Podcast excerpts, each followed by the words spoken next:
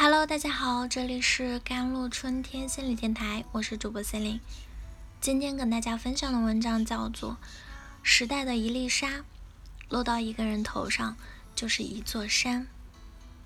这一波蔓延到多个省市的疫情还在继续，本土新增病例依然高居不下。然而，就是在这样需要我们把目标对准病毒，需要我们齐心抗疫的时候，却一次次发生造谣事件。这一次，谣言的主角唐某，在确诊之后，他主动联系了检测部门，积极配合，公布了自己的流调行程啊！这原本是一件能够帮助到更多人的、再正常不过的事情。然而，谁也没有想到。就是这份流调，却成了谣言滋生的温床，让唐某一下子被推上了舆论的暴风眼。流调公布还不到一天，网上就有消息说，唐某在二十七日到二十八日两天时间，跑遍了武汉三镇，分别约见了自己所谓的前女友和现女友。那些消息里号称，唐某是先陪前女友去了光谷。然后留宿一晚，接着又陪现女友去了江汉路吃螺蛳粉。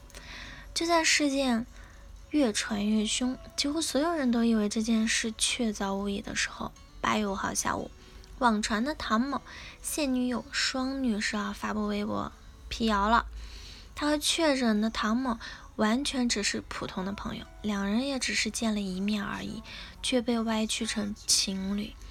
同样，也根本就没有什么脚踏两条船，没有什么女海王和八个人的狂欢，一切的一切全部都是造谣和杜撰。而整篇辟谣微博里面，最令人胆寒的是双女士发布自己被骚扰的消息。从谣言起始，每个当事人的身份证号、家庭住址和电话号码就被完全公布了出来。无数的键盘侠打着痛骂海王的旗号，对他们进行了持续的、不断的骚扰。那充满着污言碎语和谩骂的短信铺天盖地的朝他们袭来，最多的时候一分钟就能收到两至三条。处在隔离期间的两位姑娘的手机被打爆，整夜整夜的睡不着，不断的发着辟谣短信。更过分的是，甚至有人冒充防疫人员打电话给他，想要骗取他的个人信息，对他进行网暴。而据上游新闻的记者报道，确诊的男孩唐某那边情况同样糟糕。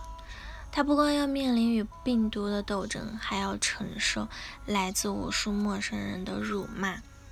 最终，不堪其扰的他只能选择了注销手机号。自己和朋友确诊新冠，本来就已经非常不幸，现在却还要面临子虚乌有的罪名和疯狂无底线的谩骂。可他们明明才是受害者。这一轮离谱的辟谣谣言，真的只能用两个字来形容：魔幻。一群积极配合防疫、关心身边人安危的青年男女，居然。被污蔑成了万人唾弃的渣男和海王，魔幻真相还在穿鞋子，谣言就跑遍了大街小巷。这样就连小说和电影都不敢写出来的剧情，就发生在了二零二一年的今天。在这个信息发达如此，那想要摧毁一个人到底有多简单？那些可恶的造谣者，他们只需要动动手指，用一台手机配合几段八卦隐私和一些聊天记录，甚至连图片都不要，就能操控舆论，彻底的让人社会性死亡。而这一切的成本无限接近于零，他们根本不知道自己轻飘飘的几句话，为了一时娱乐而编造的谎言，究竟会对当事人造成多大的影响。当事人的心理会造成多大的创伤？而造谣者和传谣者呢？添油加醋的每一句，集中到了一个人身上的时候，足以把这个人毁灭。这些场景可怕吗？可怕。但真正可怕的是，它并不是假如，而是切切实实发生过的真实事件啊！很多人觉得事不关己，高高挂起。可是你我今天可能都还是普通人，但谁也不知道明天是不是就会成为舆论风暴的中心。